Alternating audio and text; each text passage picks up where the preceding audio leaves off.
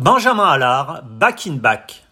Chaque courant artistique, qu'il soit musical, littéraire, cinématographique ou encore pictural, peut se prévaloir d'un socle fondateur, d'un maître dont le génie créatif touche au sacré, à une grâce qui fait fi de toute rationalité tant elle dépasse ce que l'on pensait l'être humain capable d'accomplir.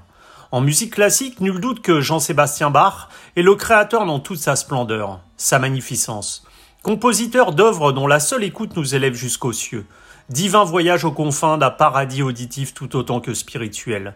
C'est ce voyage vers un Golgotha tout personnel qu'a entrepris le claveciniste et organiste Benjamin Allard, qui, en 17 coffrets, s'est lancé dans une intégrale des œuvres pour clavier du natif des Énards.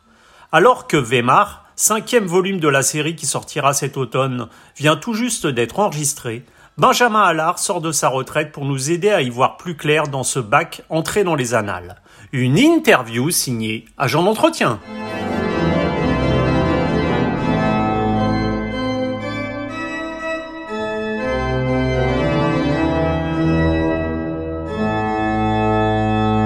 Benjamin Allard, bonjour.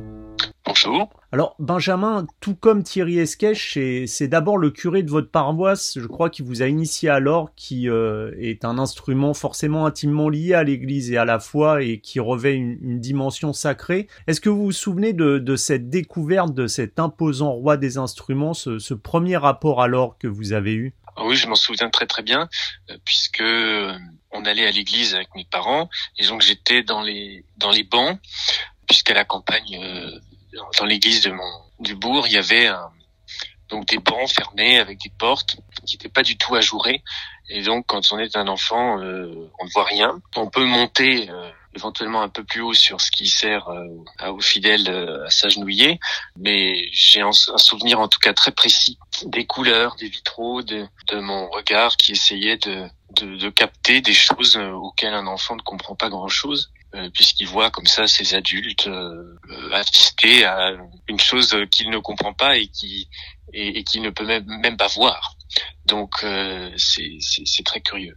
Mais le son de l'orgue m'a tout de suite euh, enveloppé, pris pour plusieurs raisons. C'est que je le trouvais très beau et je ne savais pas d'où il venait. Donc j'essayais justement de, de, de, trouver ça. Et, c'est venu par la suite, euh, quand j'ai commencé le piano, le curé du village euh, qui était très féru de, de son, d'orgue, m'a proposé à mes parents de, de me donner des leçons d'orgue.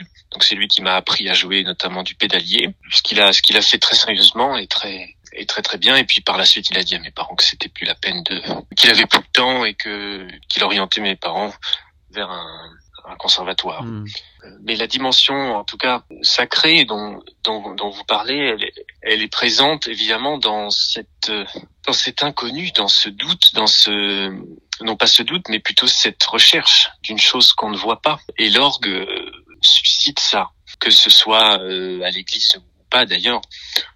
Alors évidemment à l'église c'est plus impressionnant et la plupart du temps on ne voit pas l'organiste. Et donc ça, ça va de pair évidemment avec euh, une foi qu'on qui n'est pas palpable et qu'on recherche.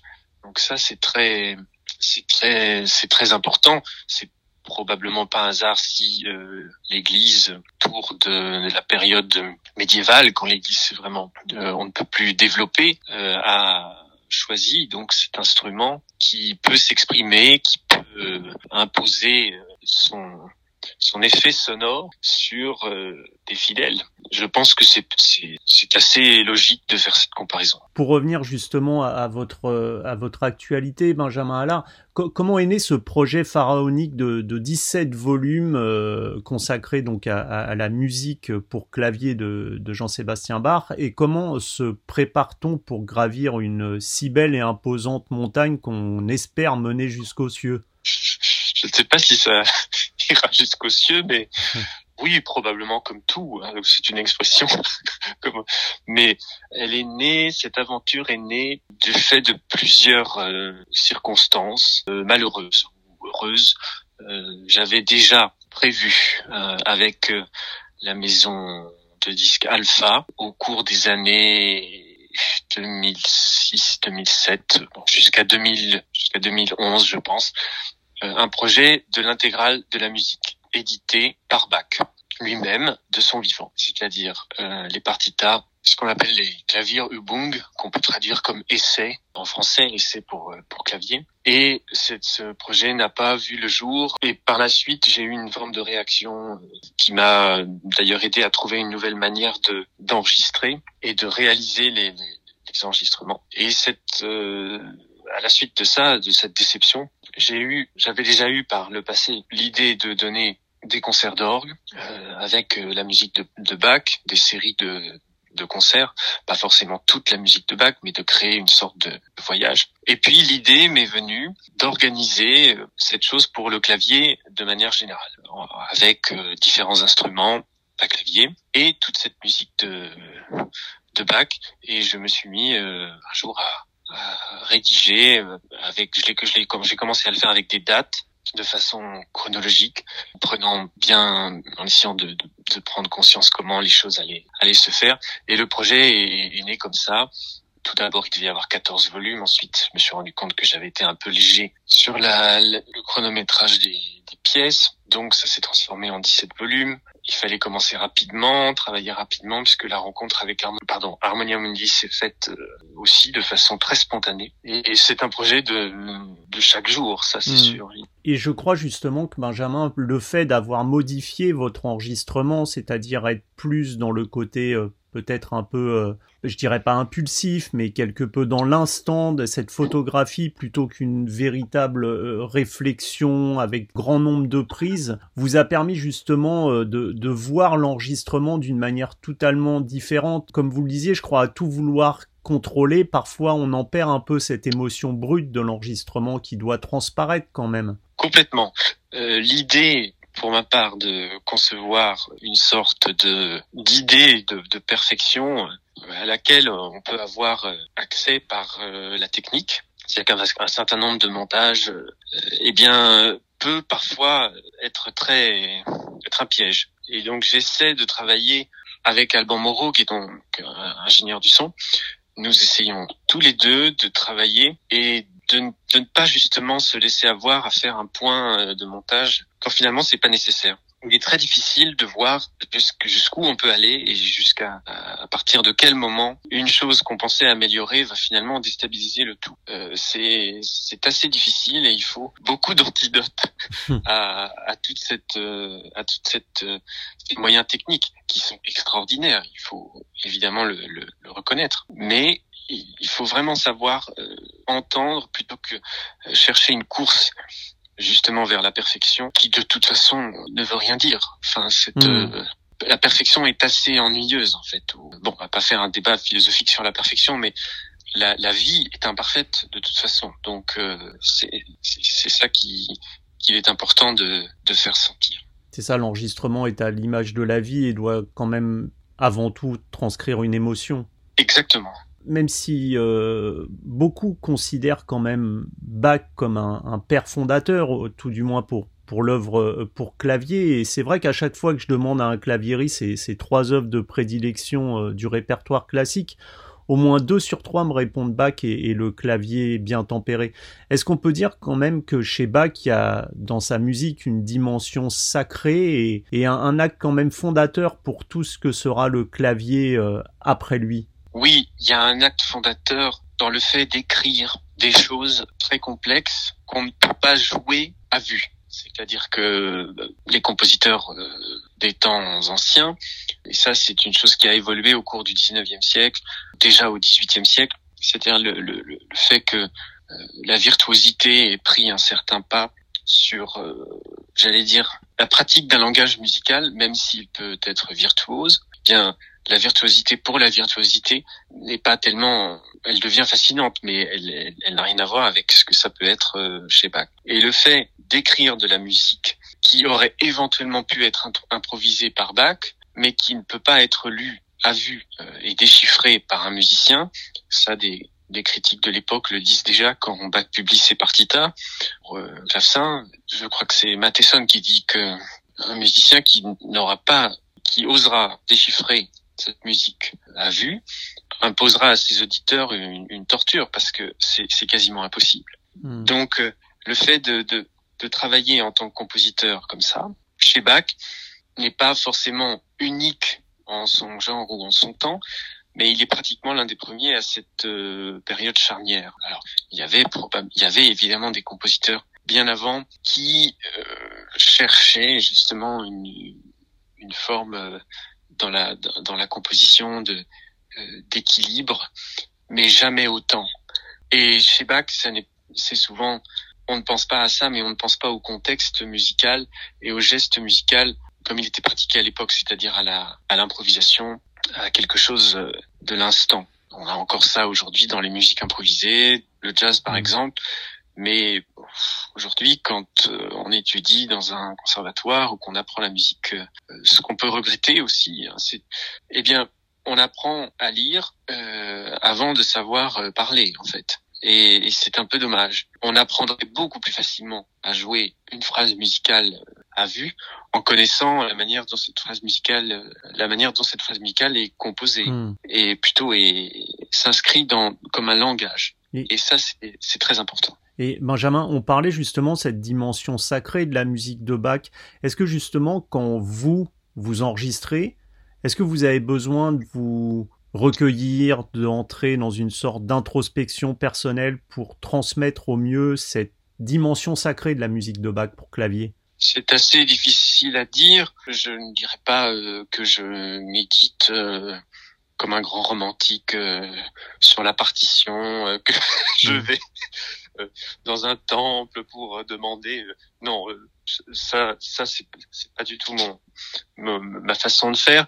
Mais je dirais que la méditation, peut-être dont vous parlez, pour ma part, elle est plutôt pour certaines œuvres. Et plus on avance chez Bach, en tout cas, plus il travaille, plus il compose vraiment, plus il, est à la, recherche vraiment de, de, quelque chose qui, qui correspond à, sa, recherche du moment. Pour ces œuvres-là, comme les variations Goldberg, clavier bien tempéré, eh bien, il faut, je dirais qu'il faut plutôt faire le contraire que de méditer. Je dirais qu'il faut les oublier, oublier ces œuvres. Il faut les avoir travaillées et puis les oublier pendant très longtemps. Et puis ensuite y revenir comme si c'était la, la la première fois qu'on les qu'on les découvrait, qu'on les jouait, mais en ayant quand même un bagage, l'expression n'est pas très jolie, mais un bagage technique qui nous permet de les jouer sans trop de difficultés. Ça, c'était mon une expérience très personnelle que j'ai pu avoir avec les variations Goldberg. Pour se défaire de plis, euh, de, plis de, qu'on vraiment qui sont souvent beaucoup trop prononcé et marqué dans les œuvres, enfin pour les œuvres, pour ce qui concerne les œuvres connues. C'est-à-dire que le premier prélude du clavecin, du clavier bien tempéré, par exemple, si on pense à cette œuvre que tout, tout le monde connaît, eh bien, c'est une œuvre qui a tellement été entendue et tellement jouée qu'on ne pense même plus l'entendre autrement. Plutôt que de dire, plutôt qu'un musicien dise, je vais pas la jouer comme tout le monde, bah, en fait, c'est beaucoup plus simple de l'oublier pendant un certain temps, puis d'y revenir. C'est souvent le cas euh, pour beaucoup de musiciens avec les œuvres très connues, euh, qui cherchent à être euh, marquants, ce qui n'est pas forcément mon cas parce qu'on ne décide pas d'être marquant, on, fait quelque chose et puis ça peut marquer certaines personnes ou pas. Essayez d'oublier parce qu'on les oublie rarement. Essayez d'oublier ces œuvres et y revenir un jour en faisant des expériences, en les jouant différemment, avec d'autres instruments, avec d'autres, euh, en déchiffrant avec des collègues, en faisant un arrangement, euh, bien nous permet avec le, cette même musique, ce même langage, mais d'avoir un autre euh, angle de vue, un autre regard, hmm. comme un tableau qu'on regarderait complètement différemment, comme un angle différent en fait. Oui, ça, ça m'arrive très très souvent de pratiquement tous les jours de d'être dans une rue n'importe où à, à, Paris et d'avoir l'esprit complètement ailleurs et d'avoir euh, de découvrir un, un détail euh, devant lequel j'étais passé euh, peut-être mille mmh. fois, mais que je n'avais jamais vu. Et c'est là, c'est là la même chose justement face à, à, une partition, parce que comme vous le disiez, lorsque, chez Bach, par exemple, les indications laissent quand même une assez grande marge au moins une marge de liberté quand, au tempo, par exemple, beaucoup plus que chez ses contemporains. Donc comment parvient-on à gérer cette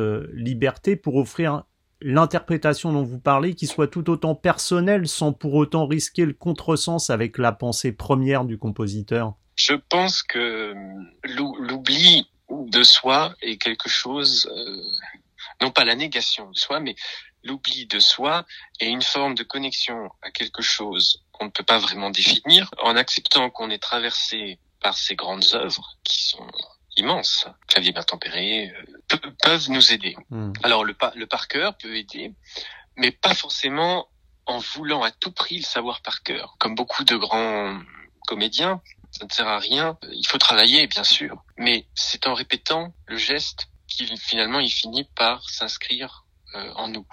C'est beaucoup plus, je dirais, à la fois efficace et, parlant de jouer plusieurs fois ou de répéter plusieurs fois la même chose que de vouloir à tout prix l'apprendre par cœur. Hmm. Et, et, là, souvent, ça ne marche pas très bien parce que la, la fausse route d'un par cœur qui a été vraiment appris de force peut, dans le cas d'une perte de mémoire, être complètement déconnecté d'un aiguillage euh, qui peut faire qu'au finalement on, on peut s'en sortir quand même, même si on a un petit taux de mémoire. Vous l'aviez, vous l'avez évoqué, Benjamin, ce, ce projet de l'œuvre pour clavier de Bach, euh, qui est quand même euh, pharaonique, suit un, un cheminement chronologique qui forcément vous a obligé à vous plonger en profondeur, tel un historien, je suppose, dans au-delà du registre musical, ce qui a été la vie de, de Bach. Comprendre la dimension historique, sociale, culturelle et humaine même qui entoure une œuvre, est-ce que c'est pour vous un élément essentiel pour donner justement à cette interprétation euh, le fait qu'elle soit la plus juste possible, peut-être? Oui, c'est évidemment très important parce que ça parce que évidemment ça m'intéresse. L'interprétation la plus juste possible n'est jamais forcément celle qu'on celle qu'on croit. Parfois les choses euh, viennent d'autres éléments. Il est il est certain que voir des manuscrits, pas forcément de, de Bach d'ailleurs, voir des gens qui copient Bach euh, avec euh, avec des fautes, avec des choses qui correspondent à, à une transmission à l'époque qui était uniquement soit orale, soit écrite par le biais du manuscrit. Les éditions étaient très peu nombreuses. Tout ça aide à favoriser une certaine mise en, lumière, un, contexte. Mais j'ai vraiment le sentiment que si Bach traverse toutes ces époques depuis euh, qu'il est mort et que sa musique reste très proche de nous, c'est aussi parce que elle a, elle a su parler à chaque génération et beaucoup de gens venant d'horizons très différents se sont appropriés Bach sans le, le trahir. Et j'estime que je, suis un musicien qui joue différents claviers et que j'apporte avec ce projet quelque chose qui m'est propre, mais que dans 30, euh, 40 ans, des gens feront des choses différentes et ce sera tout aussi bien. Comme euh, comme des, pianistes, euh, comme les, les, musiciens du 19e siècle ont réalisé des transcriptions avec le même matériel, avec cette musique de Bach. Le fait de vouloir donner quelque chose du mieux qu'on peut à une époque donnée, c'est très bien, c'est très honorable et c'est comme ça qu'il faut travailler. Mais il faut il faut être bien conscient que on a on a tendance évidemment à chaque époque à penser que ce qu'on a ce qu'on fait actuellement c'est mieux qu'avant. Ça dépend, pas forcément. On peut être dans une lignée et puis on peut euh, aussi, ça je suis souvent pris au piège, on peut aussi avoir plus ou moins décidé quelque chose et puis quelque temps après en ayant ce regard qui est passé par euh, par l'oubli, par autre chose, se dire mais comment j'ai pu faire ça avant? Ah oui, bah finalement avant c'était pas si mal, mais aujourd'hui c'est pas si mal non plus. C'est tout simplement différent. Euh, et le fait que cette musique traverse que des œuvres, que des tableaux, que des euh, que des objets traversent nos, nos différentes époques et parviennent jusqu'à nous, c'est c'est ça qui est vraiment très fascinant et très beau. Benjamin, dans, ce pèlerinage, euh, on peut parler de pèlerinage discographique consacré à Bach, vous avez opté pour une grande diversité d'instruments dans, dans ce quatrième volume. D'ailleurs, on peut entendre un clavecin italien, je crois, du début du, du 18e, qui est conservé au musée de Trévise. Se confronter ainsi à de nouveaux instruments, euh, est-ce que justement, là encore, ça implique d'oublier un peu ses repères pour se découvrir en, en sortant de sa relative, entre guillemets, zone de confort? Oui, c'est exactement ça que je cherche. C'est-à-dire la zone de confort, elle a, si on peut l'appeler comme ça, on peut l'appeler, on peut l'appeler différemment, mais un tas de versions magnifiques de beaucoup d'œuvres de Bach existent. Mon travail avec ce, ce, projet d'intégral, c'est pas nécessairement de dire que je vais faire mieux. Non, ça m'est ça, ça m'est complètement égal. C'est justement d'apporter, comme vous dites, quelque chose de différent, mais pas en disant, pas en ayant une, une façon de travailler face à une œuvre en disant Je vais pas faire comme le, le père, le grand-père ou le voisin uniquement pour être différent de lui. Non, c'est justement de trouver une forme de, de source et, et de chemin qui n'a pas encore été exploré. Et les instruments euh, sont très très importants, c'est-à-dire euh, le fait d'avoir euh, enregistré au début un orgue historique qui se trouve à Strasbourg, qui correspond très bien à ce que Bach avait a pu connaître dans sa jeunesse, puisqu'il a été construit par un facteur qui venait de Saxe, qui a voyagé jusqu'à Paris, qui s'est arrêté à Strasbourg. Le fait d'aller en Italie, comme vous le disiez, pour enregistrer cet instrument qui a des couleurs euh, tout à fait inhabituelles que, que Bach n'a pas eu chez lui en Saxe ou en Thuringe. Mais peu importe, à partir du moment où on ne trahit pas la musique et où on s'inscrit dans une, une honnêteté du, du, du, jeu et que le jeu peut être façonné en fonction des découvertes des, des instruments et, des, et pas nécessairement des envies, mais je dirais que ce projet est en constante mutation. Euh, à le, au moment où je, vous parle, pratiquement une, une heure avant, j'ai encore changé des choses par rapport à un futur enregistrement que j'avais plus ou moins figé euh, comme ça il y a quelques mois. Le, il y a à peu près un an, le, la période de confinement a également donné naissance à de nouvelles idées. Il faut accepter et j'ai beaucoup de chance parce que la, la maison Harmonia Mundi est très tolérante et ouverte à, à ce genre de, j'allais dire d'incartade, mais pas vraiment, à ce genre de d'expérience, d'expérience. Oui, mhm. oui, oui. Parce que justement, la maison est bien consciente que ce qui fait la force de ce projet, c'est justement cette diversité dans les claviers. Dernière question, Benjamin Allard. Quatre volumes sont déjà parus, euh, donc cette intégrale euh, de la musique pour euh, clavier de bar. Vous avez enregistré le, le, cinquième volume qui doit sortir, je crois, l'automne prochain. Est-ce que justement vous pourriez conseiller à un néophyte si vous deviez lui faire découvrir trois œuvres pour clavier de Bach, vers quelles œuvres vous le dirigeriez? Si vous me le permettez, il y a deux réponses que j'aimerais bien donner.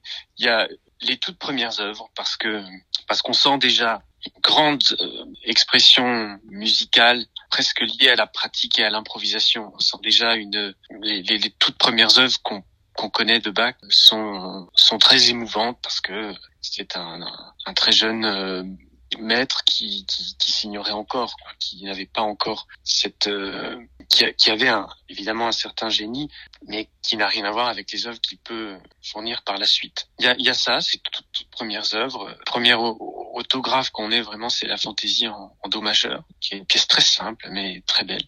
Et puis par la suite, euh, je trouve ce que Bach a laissé comme œuvre, qu'il a laissé à la fois comme œuvre didactique, c'est-à-dire pour apprendre, à jouer du clavier, mais aussi pour apprendre à composer. Je me mets à la place de, quelqu'un comme, Bach en tant que compositeur. Euh, tout ce qu'il a écrit en dehors de ce qu'il a édité, ce qu'il a choisi d'éditer à compte d'auteur euh, de son vivant, ce qui, en fait correspond à euh, à peine 10% de son œuvre, je me demande pourquoi est-ce qu'il a laissé ça. La, la chose, la première, et ça rejoint votre question, c'est que la plupart du temps, il a laissé des choses soit pour les, les écrire parce que c'était des improvisations qu'il avait écrites, soit il a laissé des choses pour montrer comment on faisait, pour montrer à ses proches, à ses enfants. Et le fait qu'on écoute euh, le premier livre du, du, clavier bien tempéré, je pense que si on disait ça à Bach, je ne sais pas quelle réaction il, il aurait. Je pense qu'il trouverait ça un peu bizarre ou, ou erroné, ou dirais mais qu'est-ce que c'est que ces gens Ils vont, ils achètent un billet, ils rentrent dans une église et puis ils vont écouter euh, des préludes des fugues que j'ai écrits. Ah bon, ok, pourquoi Bon, mais euh, c'est pour ça que la deuxième réponse par rapport aux œuvres s'orienterait dans invention à trois voix et symphonie à trois voix, parce que justement dans ces inventions euh, à trois voix, à deux voix et symphonie à trois voix, il y a le fait d'apprendre à jouer, mais il y a aussi le fait d'apprendre à composer avec un motif, avec un matériau sonore. Et c'est ce que Bach a pu laisser, à mon avis, de plus sensé, hmm. en dehors, évidemment, des œuvres immenses qu'on range au, au, niveau de, de chefs-d'œuvre. Eh bien, ça, évidemment, tout le monde peut y avoir accès. Mais si on veut commencer, je pense qu'il vaut mieux commencer par des chorales, des fantaisies de jeunesse et ces inventions et symphonies, parce qu'elles suscitent aussi chez l'auditeur un apprentissage. Euh, on va reconnaître, n'importe qui va pouvoir reconnaître que euh, la, la, la, la, première voix elle se retrouve à la basse après. Et donc c'est une sorte de gymnastique du langage musical qui est très importante, je trouve. Bien, bah écoutez, Benjamin Allard, en espérant vous retrouver avant le, le 17e volume hein, de, de, cette euh, intégrale des œuvres pour clavier de Bach. Je vous remercie pour cette interview et puis je vous dis à très bientôt. Je vous remercie beaucoup. À très bientôt. Au revoir. Au revoir.